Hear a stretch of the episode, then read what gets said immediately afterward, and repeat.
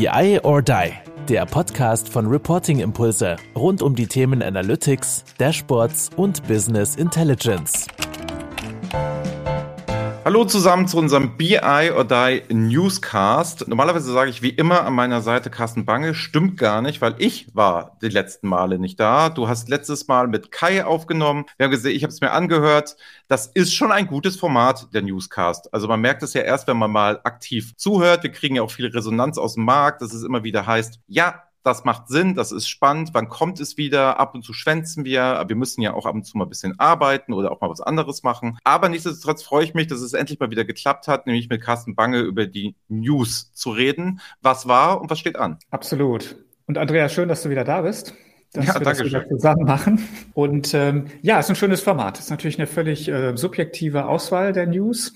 Und ähm, ja, ich denke mal, aber das ist ja das vielleicht auch, was die Hörer so ein bisschen hören wollen, was wir so sehen. Wir waren ja auf Events jetzt wieder und solche Geschichten. Genau, also ich habe noch mal folgende Sache vorab zu sagen. Und zwar ähm, ist es so, dass ich dieses Format mal nutzen wollte, um einfach mal zu sagen, Dankeschön, Carsten. Nämlich, was hier viele überhaupt nicht wissen, wo ich in letzter Zeit aber öfter mal drauf angesprochen wurde, war folgendes, ne, nach dem Motto, ihr macht ja relativ viel mit Bark zusammen. Und warum möchte ich jetzt mal Dankeschön sagen? Ich glaube, viele Leute wissen gar nicht, dass es dieses BI or Die oder Reporting-Impulse in der Form gar nicht geben würde, wenn Carsten damals, als wir gegründet haben vor acht Jahren oder mittlerweile fast neun Jahren, Kai und mir so extrem geholfen hat. Also es ist immer so, es war ja nicht, dass wir auf dem Markt, die haben alle auf uns gewartet, sondern Carsten hat aktiv gesagt, er findet das gut, er glaubt daran, er sieht in dieser Visualisierungskiste, was wir damals so viel mehr gemacht haben, Potenzial, hat uns empfohlen, hat uns auch sehr geholfen, wie wir uns so positionieren im Markt, was wir machen und sowieso. Und deswegen wollte ich mal das Format nutzen, in aller Öffentlichkeit zu sagen, lieben Dank, Carsten. Und daher kommt auch diese enge Partnerschaft und dass wir auch immer sagen, wir werden das BARC, egal, nicht vergessen, auch wenn wir jetzt mittlerweile hier einen Podcast haben oder so. Das ist uns eine ganz wichtige Geschichte, dass das ohne dich ja nie möglich gewesen wäre oder die ganzen Zusammenarbeiten all die Jahre, wie oft wir auf euren Konferenzen gesprochen haben, wie ich als junger Consultant ja auch saß und du hast, habe das erste Mal Vorträge von dir gehört und kannte dich gar nicht und so, wie das uns alles beeinflusst hat. Und deswegen Kai und ich hatten nämlich gestern Team-Event und wir unterhielten uns im Team nämlich darüber und merkten selbst im Team, wir mussten das mal klarstellen, wie sehr du in Person, aber auch gesagt, Bark als ganze Company uns immer geholfen hat, immer unterstützt hat. Deswegen vielen, vielen lieben Dank, sagt man viel zu selten. Ach, das ist ja nett. Also vielen Dank. Äh, freut mich natürlich sehr. Und ähm, hat auch wirklich Spaß gemacht, muss ich sagen, die Entwicklung über die Jahre zu sehen. Ja, also ihr habt das auch super gemacht. Insofern muss man das Kompliment auch zurückgeben. Klar ähm, haben wir es am Anfang oder ich natürlich auch gerne unterstützt. Ich fand es eine gute Idee und es ist einfach auch passend, ja, also eben drüber nachzudenken, jetzt nicht nur irgendwie tolle Tools zu haben und, ähm, und, und da irgendwelche tollen Dashboards zu bauen, sondern grundsätzlich drüber nachzudenken, wie kommuniziere ich eigentlich mit Daten, finde ich ist einfach ein wichtiger Aspekt. Den habt ihr aufgegriffen gegriffen. Das war mutig. Hat eine unternehmerische ähm, Karriere quasi eingeschlagen und das finde ich immer super und das ist unterstützenswert und insofern gab es einfach verschiedene Aspekte, die zusammengekommen sind, die dazu geführt haben, dass wir das bis heute sehr, sehr gerne machen. Ja, also wie gesagt, engster, ältester Partner von Reporting Impulse, auch wenn man es vielleicht in Social Media am gar nicht so sieht oder so merkt. Also Carsten und ich stehen halt auch immer wieder im Austausch und wie oft ich ihn schon um Hilfe gefragt habe und um Einschätzung gefragt habe und so. Und das sollen gerne alle wissen, weil es fiel für uns wirklich auf, dass das Team von uns, dem das auch nicht so klar war, dann gibt es ja auch mal Zeiten, wo man das vielleicht auch mal einsagen kann. Gut, genug der Lobdudelei. Ähm, Carsten, ich habe eine Frage an dich und zwar, ne, die, die Hörer wissen das, ähm, wir haben meistens immer so ein Haupttopic so und das möchte ich jetzt mal ganz offen stellen. Ne? Und zwar so Data Lakehouse. So. Was ist das? Was soll das? Also mir ist ein Data Warehouse klar. Mir ist ein Data Lake klar oder einigermaßen klar, so sage ich jetzt mal ganz bescheiden. Und jetzt kommt man auf, die, auf den Begriff und mischt diese Begriffe ineinander. Kannst du mir mal ein bisschen Input geben, weil es treibt den Markt herum? Jetzt machen wir Data Lake Häuser. Ist das jetzt einfach wieder ein neues Buzzword, damit wir alle beschäftigt sind? Oder macht das Sinn? Oder ist das Unsinn? Oder ist es auch nur so halb? Oder es kommt drauf an? Was verstehst du denn so unter diesem Begriff, der ja immer ganz nah an den neuesten Entwicklungen ist? Ja, absolut. Ja, genau. Am Anfang hatte ich so die gleiche Reaktion und dachte mir so, boah, muss das jetzt sein? Ja, jetzt noch so, so eine künstliche Verbindung von mhm. Data Lake und Data Warehouse. Also ich fand den tatsächlich am Anfang auch schrecklich. Man muss aber sagen, jetzt so nach, wie lange gibt's den vielleicht schon? Ein Jahr oder zwei, so in der, sagen wir mal, breiteren Diskussion. Man hat sich echt schon total dran gewöhnt, also irgendwie schon normal geworden. Aber das liegt auch daran, weil tatsächlich wir mit vielen Unternehmen arbeiten oder auch Feedback einfach von denen bekommen, dass sie, die sagen, ja, wir machen das jetzt. Das ist hm. die Architekturform, die wir machen wollen. Das heißt also, es ist jetzt eben nicht nur was, was sich irgendwelche Leute ausgedacht haben, sondern man merkt, dass es einfach gutes Feedback bekommt. Ne? Und deshalb glaube ich, lohnt sich es auch, sich damit ein bisschen zu beschäftigen, weil offensichtlich kommt es an und offensichtlich ähm, ja, erfüllt es irgendeinen Bedarf, der offensichtlich da war. So, und das ist es jetzt. Ähm, was ein Data Warehouse ist, ist, denke ich mal, den allermeisten klar. Ja, du hast also quasi die, die, sag mal, strukturierte, homogenisierte, historisierte qualitätsgesicherte Datensammlung, ja, eine zentrale Datensammlung, wo du halt ähm, heutzutage immer noch sehr, sehr viel Finanzdaten drin hast, typischerweise, aber auch vieles andere, was du eben strukturiert, typischerweise eben in, in, in Kennzahlen, Reports in irgendeiner Form aufbereiten willst oder analysieren willst, etc. Ich denke mal, das ist klar. Dann hast du ja die Data Lakes, die jetzt bestimmt 10, 15 Jahre gebaut wurden in Unternehmen die kam ja aus der Big Data Umgebung und auch unter dem Schlagwort. Dahinter stecken letztendlich polystrukturierte Daten. Also ich habe es eben nicht alles so schön strukturiert. Es sind nicht alles nur Zahlen. Und was damit einherging, waren zwei wesentliche Anforderungen. Das eine ist, wir brauchen eine ganz andere Skalierbarkeit, weil die halt dann auch in Massen kommen. Wenn du jetzt mal an, an Textdaten denkst, an Bilddaten oder an Sensordaten, ja, das sind alles so typische Big Data äh, Quellen, dann, also brauchst eine ganz andere Skalierbarkeit von den Massen, die du da verarbeiten willst. Und das zweite ist, du hast ähm, ganz unterschiedliche Datentypen. Du kannst mhm. eben nicht alles in eine relationale Datenbank packen. Und so. Und das war sozusagen der, der, der Antritt für die Data Lakes, zu sagen, ähm, wir brauchen hier was Neues, weil wir das auch analysieren möchten. Und am Anfang wurde ja auch gesagt, das Data Warehouse ist jetzt tot. Jetzt gibt's hier das Neue. Wir machen jetzt auf Hadoop, machen wir alle super tolle mhm. Data Lakes. Das war ja von Grundidee ganz ähnlich. Wir zentralisieren das. Wir bauen quasi eine Plattform, wo wir zentral alles haben. Und deshalb erstmal ähnlich zum Data Warehouse, bei allen Unterschieden, die ich ja gerade schon erwähnt habe. Und ähm, das, diese Diskussion ist aber relativ schnell abgeflaut und hat sich gezeigt, das ist Quatsch. Ja, weil dieses Data Warehouse hat einfach seinen Nutzen. Nämlich genau da, wo ich diese Attribute, die ich gerade genannt habe, brauche. Und die hat das, die, dieses Data Lake häufig nicht, weil es in aller Regel mal als Rohdatenspeicher genutzt wird. Ja, also ich packe da alles rein und dann komme ich in irgendeine Form der strukturierten Weiterverarbeitung typischerweise. Ja, also dann nehme ich diese Rohdaten und packe sie vielleicht doch nochmal in ein relationales Modell ja, und habe so eine Art Data Mart vielleicht gebaut oder ähnliches. Das sind alles Sachen, die dann passieren auf dem Data Lake. So, jetzt haben wir also zwei Sachen, die irgendwie nebeneinander stehen im Unternehmen und ähnliche Ziele haben. Also häufig geht es um Entscheidungsunterstützung, häufig geht es um Data Science, geht es um BI, aber dann doch ganz anders funktionieren und, und dann eben technisch ganz anders aufgebaut sind. Und, und eins hat das andere eben nicht ersetzt, sondern die stehen einfach nebeneinander. Und weil sie aber einen ähnlichen Einsatzzweck haben, ist es natürlich doof. Ja, weil du dann immer die Frage hast, ja, okay, aber was ist denn ja. jetzt eigentlich wo? Und ähm, wo muss ich denn jetzt hin, um was zu finden? Und ähm, ich brauche dann auch Daten von dem einen in dem anderen, ja, und so weiter. Also das heißt, das steht so nebeneinander und es ist eigentlich Lakehouse tritt jetzt an, wie der Name dann schon suggeriert, das zu verbinden. Und das ist ähm, jetzt mal konzeptionell logisch, vielleicht gar nicht so schwer. Ja, weil ich kann mir überlegen, okay, lass, lass ich doch zwei technische ähm, Systeme da stehen. Und ich habe jetzt primär mal so ein Management- und Governance-Job eigentlich, mir zu überlegen, was kommt wohin, wie organisiere ich die Datenflüsse und wie organisiere ich die Zugriffe. Dass allen klar ist, okay, ja, du brauchst jetzt die Finanz-KPIs, dann musst du zum Data Warehouse gehen. Oder du brauchst halt, was weiß ich, die letzten Sensordaten aus der Fabrik, dann musst du halt zum Data Lake gehen. Also so organisatorisch kriege ich das vielleicht am einfachsten hin. Technisch das zusammenzubringen, ist halt ein bisschen schwieriger. Und das ist aber eigentlich das, was jetzt gerade passiert und wo auch dann der Begriff quasi nochmal diesen Schwung hergekriegt hat, dass jetzt eben äh, Plattformen gibt. Da war der erste, der es sehr prominent platziert hat, war eben Databricks, die auch diesen Namen eigentlich die auch sehr stark pushen die halt sagen, ja, wir haben eine technische Plattform, die das eben zusammenbringen kann. Wir können unterschiedlichste Datentypen verarbeiten. Wir können aber auch damit umgehen, dass eben die Abfragen auf diese Daten völlig unterschiedlich sind. Weil jetzt sagen wir mal, ein, ein Dashboard zu befüllen oder einen Bericht zu erzeugen oder eine kleine, äh, ich sag mal, OLAP-Analyse zu machen, ist halt was anderes, als jetzt sagen wir mal, ein Machine Learning-Modell und ein neuronales Netz mit Bilddaten zu trainieren. Ja. Das sind völlig unterschiedliche Abfragelasten und Typen. Und das hat man bisher eher gesagt, na, das möchte ich vielleicht nicht auf einer technischen Plattform haben, weil typischerweise funktionieren halt für eine Sache ganz gut, aber dann für anderen eher nicht so gut. Und so. Und das ist das eben, was wir auf der technischen Seite sehen. Das wird jetzt eben zusammengeführt. Und Databricks ist nur ein Beispiel. Eigentlich investieren da alle großen Plattformanbieter rein, dass sie eben da das besser kombiniert bekommen und der, der Anwender dann am Ende also sich quasi an eine Quelle wenden kann. Das wäre dann das Lakehouse und jetzt nicht mehr entscheiden muss, ah, okay, das muss ich jetzt aus dem Data Warehouse holen und das gibt's eher im Data Lake. Aber das wäre vielleicht so in, in aller Kürze, was jetzt zu beobachten ist.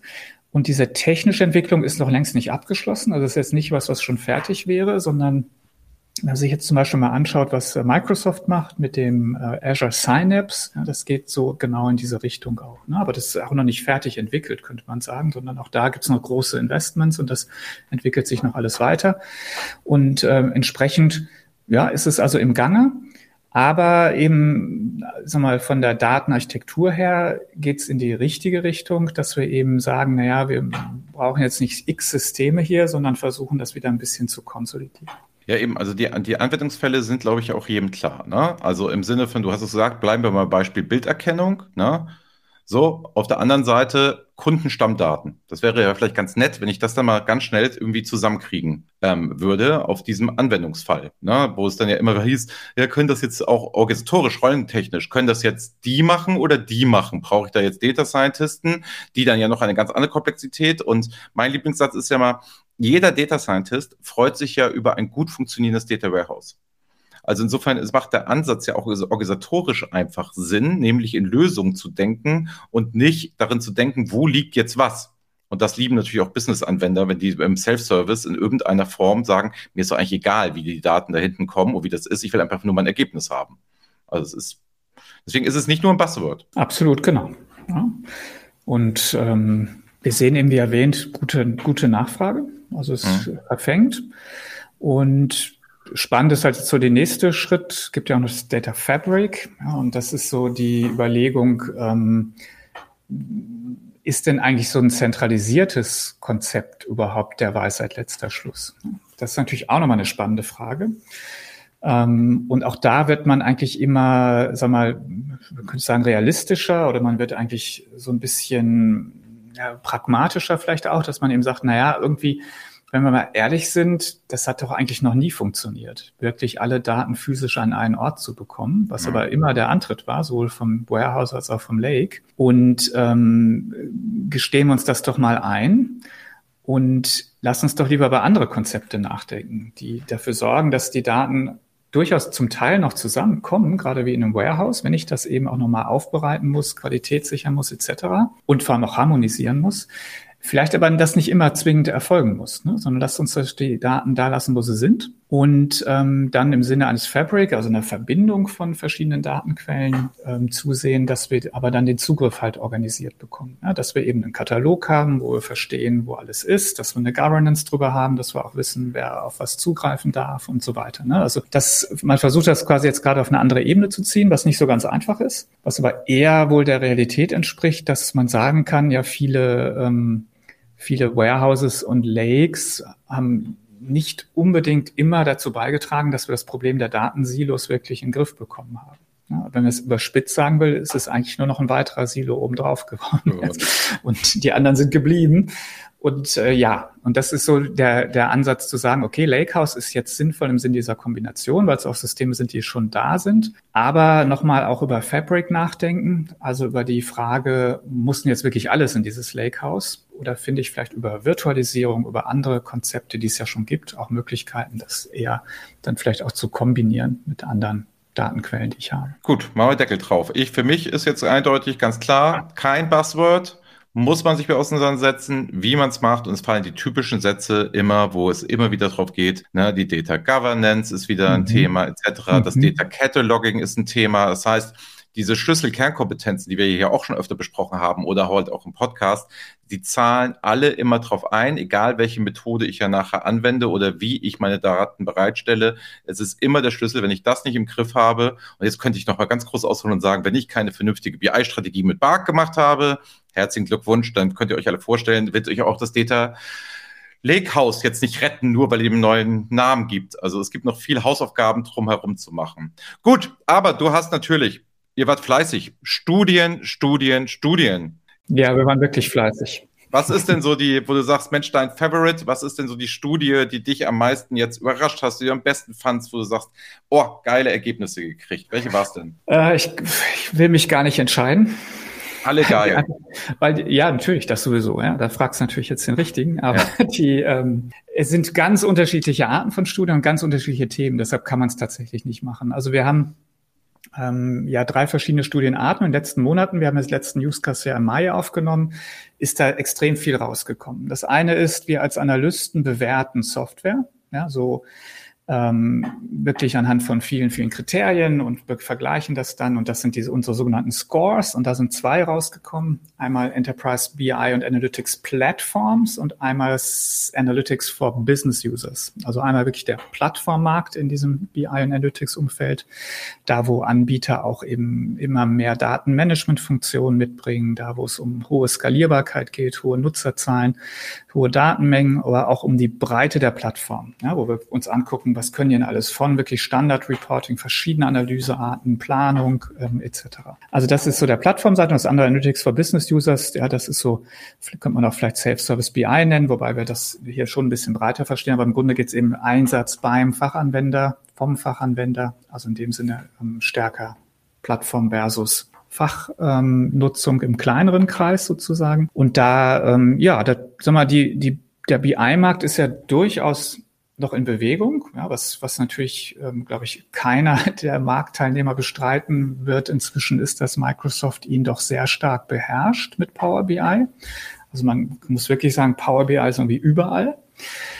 Und trotzdem gibt's aber eben viele Anbieter, die es schaffen, sich zu positionieren, die einfach sagen, naja, aber wir, wir können auch andere Dinge, wir können Dinge besser oder wir können Dinge anders machen das ist sicher dieses, dieses Plattformthema interessant. Ne? Und so hast du ja durchaus noch einen, einen lebhaften Markt. Gibt es also inzwischen eine ganze Reihe von Anbietern, die auch über 100 Millionen Dollar Umsatz machen. Das ist so eine Schwelle, wo man, sagen wir wirklich zu einem globalen, größeren Anbieter gibt, äh, wird. Es gibt, gibt Anbieter wie MicroStrategy, die sich durchaus auch behaupten als eher sehr alt und, und eingesessene Anbieter in dem Markt. Ähm, es gibt kleinere lokale Anbieter. Ja, also insofern, da tut sich viel und das ist ein spannender Markt. Insofern werden diese Scores ähm, da sicherlich spannend für alle, die sich in dem Umfeld jetzt mit Softwareanbietern beschäftigen. So, zweite Art von Studien, die wir machen, ist, wir machen ja viele Anwenderbefragungen. Und ähm, da gab es tatsächlich zwei im Bereich, ähm, nee, eigentlich eine will ich hervorheben, das ist der Planning Survey, das ist eigentlich der entscheidende, der jetzt rausgekommen ist, dass unsere jährliche Befragung im Umfeld Corporate Performance Management, insbesondere Planung, wie der Name ähm, schon sagt. Und da kriegt man jetzt quasi das Kundenfeedback von sowohl den großen Anbietern, also da sind eben das Feedback drin zu Tagetik, zu Anaplan, zu SAP und Insight Software, wie sie alle heißen. Und äh, OneStream vielleicht noch zu erwähnen als einer der, der großen Oracle etc.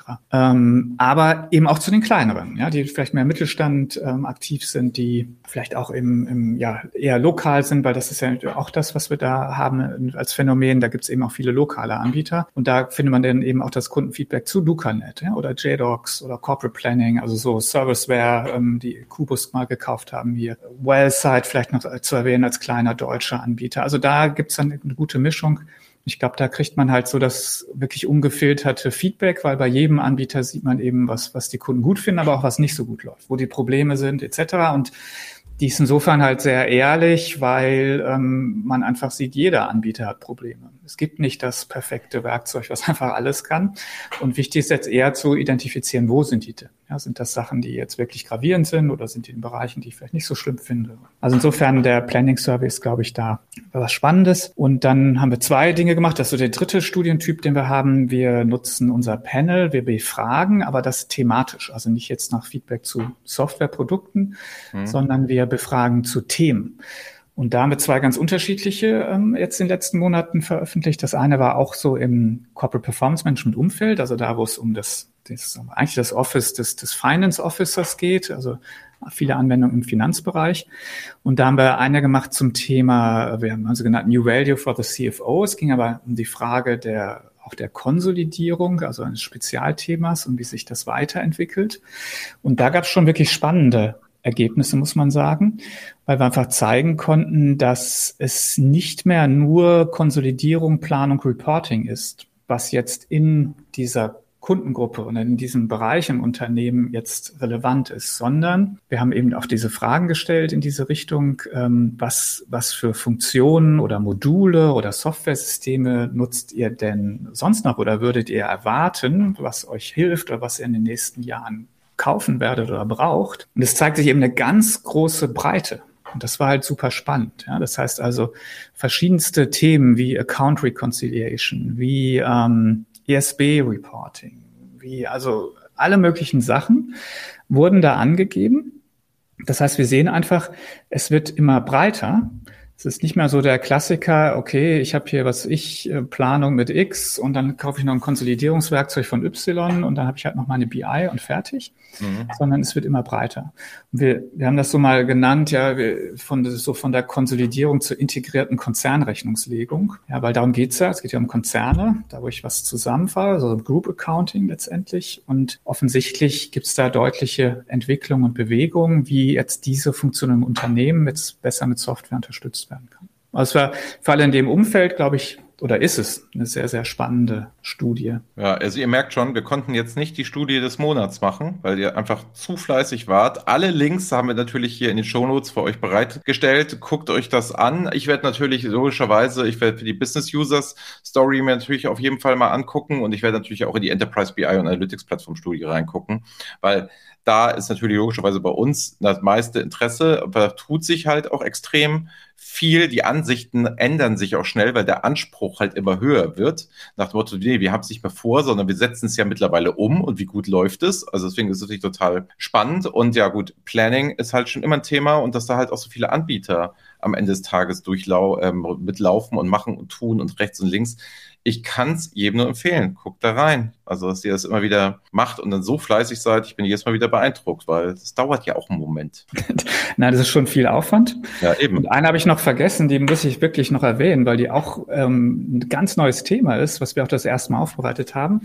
Ähm, wir haben uns um das ganze Thema äh, ML-Ops und Data-Ops gekümmert, ah. was natürlich erstmal sehr kryptisch ist und viele jetzt fragen werden so, Hä, was? Aber es geht jetzt nicht um die Operationalisierung von Machine Learning oder von, von den Datenmanagement-Aufgaben in dem Umfeld. Und das ist was, was viele gerade wirklich umtreibt. Ja, die halt ja. sagen, okay, wir haben jetzt hier diese Data Science-Geschichten, wir haben jetzt viele Modelle gebaut, aber wir müssen sie jetzt auch in Produktion nehmen und vor allem auch in Produktion halten. Und da gibt es ganz neue Herausforderungen. Und das haben uns da angeguckt.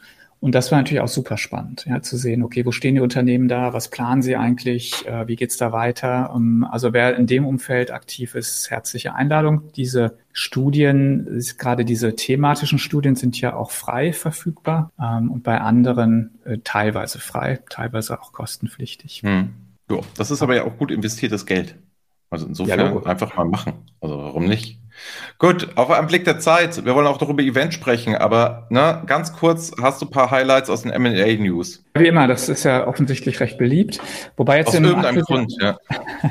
ja, ist auch mal spannend. Ja. Ja. Äh, sag mal so, vielleicht mal vorab geschickt natürlich, was gerade keiner so richtig weiß, ist, wie es eigentlich weitergeht. Weil das ist tatsächlich spannend. Die, ähm, die Finanzierungskosten haben sich ja massiv erhöht. Ja, irgendwie letztes mhm. Quartal, glaube ich, neun Prozent Inflation in den USA oder sowas. Ne? Das ist natürlich Wahnsinn. Und das Zweite ist, äh, die wirtschaftlichen Daten und der Ausblick haben sich verschlechtert. Ja? Das heißt, du hast gleich so zwei Treiber, die es den Investoren gerade ein bisschen schwer machen. Und wir erleben auch schon so die ersten die da deutlich vorsichtiger werden oder auch Rück, der Rückzieher ist vielleicht falsch gesagt, ja, aber die auch bei Investments vorsichtiger werden. Also es passiert gerade einiges höhere Zurückhaltung, äh, Bewertungen sinken tendenziell jetzt eher wieder, weil eben jetzt nicht jeder wie verrückt äh, mit quasi kostenfreien geliehenen Geld alles kauft, was er kriegen kann, sondern jetzt wird eben das wieder ein bisschen selektiver. Ist vielleicht im Sinne des Marktes gar nicht so schlecht. Ja, das, das ist, so, war ja doch etwas überhitzt, würde ich sagen. Aber es wird natürlich, äh, er verändert sich gerade. Es wird jetzt wahrscheinlich, ja, es gibt ja diesen Spruch da, die Party ist vorbei und ähm, mal gucken. Ähm, ich glaube, dass Data Analytics Firmen nach wie vor interessant sind und dass auch was passieren wird, aber ich glaube nicht, dass das in dem Tempo und mit den Summen so weitergeht, wie wir es die letzten zwei Jahre erlebt haben. Das wäre ja, vielleicht mal so kurz vorab. Wir hatten ja horrende Summen, ne? Ja, wenn du dich daran erinnerst. Also was wir hier schon alles so rausgehauen hast, wo wir gesagt haben, das sind Beträge, die waren ja kaum vorstellbar. Ja, genau. Also das, das war ja so ein bisschen das Ding, ne, dass man so sich überlegt hat, so Wahnsinn. Also ich bin ja nach 20 Jahren im Markt, war ich ja immer wieder noch äh, erstaunt. Was für, was für Unternehmen, gerade wenn man sie dann ein bisschen näher mal kennengelernt hat, ja, was für, was für Geld die gekriegt haben. Aber gut, es war halt irgendwie da und das ist halt jetzt nicht mehr so einfach. Darum geht's halt, ja. Aber das ist jetzt Zukunftsmusik. Wir wollen einen kurzen Blick zurückwerfen. Bei den, ähm, bei den M&A-Themen gab es gar nicht so viel. Zwei fand ich ganz spannend. Das eine ist ähm, Fluence, das ist so ein aufstrebender amerikanischer Konsolidierungsanbieter auch, der kauft aber sich letztendlich eine CPM-Plattform zusammen und äh, hatte schon XL Cubed übernommen, die in Deutschland ja recht bekannt sind und jetzt nochmal einen Disclosure Management Anbieter, Sternus äh, 365. Die kommen aus Italien und ergänzt quasi ganz typisch so ein CPM-Portfolio ganz gut. Da geht es darum, man quasi am Ende der Kette dann auch die Berichte zu erzeugen, die ja im sag mal, äh, Konzernrechnungslegungsbereich dann sehr ähm, textuell sind. Ja, das ist quasi der, der Jahresabschlussbericht sozusagen. Der, und ähm, das zu managen, das macht so eine Disclosure Management Software und das ist eben eine davon und es passt in dem Sinne dann auch ganz gut zu so einer Plattformgeschichte. Und dann haben wir noch einen Starburst, haben Berada, Barada übernommen. Das ähm, ist letztendlich Starburst ist ja gerade recht sichtbar, wenn man zum Beispiel auf der Big Data und AI World war, dann hatten wir so einen Riesenstand. Das ist eben eigentlich nur ein recht kleiner Anbieter, aber ähm, einer, der gerade mit auch Investorengeld relativ viel Gas gibt und viel macht ja, in dem Umfeld. Ja, das waren so vielleicht zwei aus dem ähm, Akquisitionsbereich, aus dem Investitionsbereich gibt es ein bisschen mehr zu ähm, berichten. Da vielleicht mal nur ein paar ähm, so Highlights, dass man eben vielleicht noch so ein bisschen Gefühl kriegt, wo gerade Geld hinfließt. Also es passiert relativ viel eben in diesem Machine Learning, Data Science Bereich, ähm, nach wie vor in den letzten Monaten. Zum Beispiel eben MLOps, ich habe es gerade schon erwähnt. Gibt es einen Spezialanbieter, äh, Tecton, haben 100 Millionen Dollar immerhin gekriegt, Serie C, also schon wieder weiter massiv. Oder ähm, in dem Umfeld, was auch ähm, sicherlich wächst und sehr spannend ist, das nennen wir Observability. Da ist Cribble sehr, sehr auffällig, hat 150 Millionen Dollar bekommen. Und ähm, Atacama ist noch ins Auge gesprungen, 150 Millionen Dollar Investment. Das ist ein Datenqualitätsanbieter und zwar ein ganz relativ alter aus der äh, Tschechien, wenn ich das richtig weiß. Ähm, aber die Software haben wir uns zum Beispiel vor zehn Jahren, glaube ich, schon angeguckt. Also die mhm. gibt schon länger und ähm, geben jetzt aber scheinbar nochmal richtig Gas mit äh, Investorengeld. Also das auch ähm, relativ interessant. Ja, das fand vielleicht mal ein kurzer kurzer Highlight, aber es spiegelt ganz gut wider, wo gerade Geld hinfließt, MLOps sicherlich, Observability sicherlich und dann im gesamten Datenmanagement-Bereich, der ist nach wie vor sicherlich sehr interessant. Gut, also was merken wir? Ne? Momentane Situation ist, glaube ich, jedem klar was da so passiert, betrifft das auch, aber man merkt schon, die werden zwar vorsichtiger, aber es waren vorher, wie wir gerade eben gesagt haben, ja auch wirklich Unsummen und sehr viel Risiko so gefühlt. Also es war, ich habe hab dich ab und zu gefragt im Vorgespräch, sag mal, sind die ganzen Nullen da jetzt ernst gemeint? Oder du sagtest dann, ich weiß noch, sagst du zu mir, ja, tatsächlich. Vielleicht, deswegen glaube ich, um den Datenmarkt, über IT-Sachen etc., glaube ich, müssen wir uns jetzt gerade die wenigsten Sorgen noch machen im Vergleich mit anderen Branchen. Aber ist schon interessant zu sehen. Ne? Das trifft halt alle Bereiche. Also ja. insofern, man sieht immer auch, wie viel so Tools auch einfach nur mit Timing zu tun haben. Ja. Wenn du jetzt gerade da bist, hast du halt neun Prozent, gegen die du arbeiten musst, die hast du früher einfach mal locker mitgenommen. So, also es ist schon relativ spannend, wenn wir über Erfolg, nicht Erfolg etc etc. sprechen. Es muss nicht immer das beste Tool sein, es muss nicht die beste Technologie sein, es muss nicht das. Es kann auch viel einfach mal mit Timing zusammenhängen. Kann passieren, ja. Das sieht man ja. Gut, dann Ausblick Events. Ich fange einfach kurz mal an. Ähm, 26. September werden Carsten und ich einen Vortrag zusammenhalten, nämlich bei der BI or Die Level Up Event. Werden wir machen. Erik Povins wird die Tage nämlich an dem Montag moderieren, wird uns beide aus Zahnfleisch fühlen. Wir werden mal gucken, was wir machen. Wir sind noch in der Findungsphase. Wir überlegen das. Schreibt am besten einfach mal in die Kommentare, was ihr denn denkt, das könnte der Wiener und der Bange doch gut mal besprechen. Klar, Klassiker wie Data Culture können wir immer machen, aber vielleicht habt ihr ja was, wo ihr sagt, ah, da wären die beiden im Duo eigentlich ganz witzig, das wäre ganz nett, der Marktforscher, der Berater oder so, das würdet ihr gerne hören, schreibt es einfach mal in die Kommentare. Ansonsten sind wir mit der BI or Die on Tour, sind natürlich auch in Würzburg vertreten, da müssen wir mal gucken, wie wir das zeitlich machen, werden da aber kommen. Das Witzige ist, Carsten, schon mal für dich, es gibt schon Anmeldung für Würzburg, obwohl es noch nicht das Datum gibt. Das heißt, da ist Commitment pur, wir werden bei Bark sein, werden ähm, zwölf Minuten Vortrag halten, so eher so Thema Recruiting, braucht man eigentlich noch Unternehmensberater. Dann das zweite ist, Bark wird einen Vortrag halten und das dritte wird dann sein, da wird Oliver Ulbrich oder ich ein Thema dazu halten, How to Self-Service, schnelle Tipps. Soll ein lustiger, launiger Abend werden, soll keine Konferenz groß werden, soll nichts. Wir wollen einfach nur mal mit euch zusammenkommen, persönlich das machen und dann mal wieder ein Shoppen vielleicht trinken. Gibt Bier und Pizza, kommt gerne vorbei, meldet euch an, ist bei der BI or Die on Tour Seite. Das war schon für mich, das ist nämlich ganz schön viel, was wir uns vorgenommen haben. Aber ich merke, Carsten, ich muss wieder raus zu den Leuten. Ich kann es ja. nach zwei Jahren. Ich muss irgendwie ein Gespür für Menschen haben. Das macht mich wahnsinnig. Ich werde echt unglücklich. Ja, das gehört irgendwie doch dazu. Ne? Ja. Also wir sind zwar sehr, sehr viel effizienter geworden im Homeoffice und äh, in der Art zu arbeiten und ich glaube, das schätzen auch viele.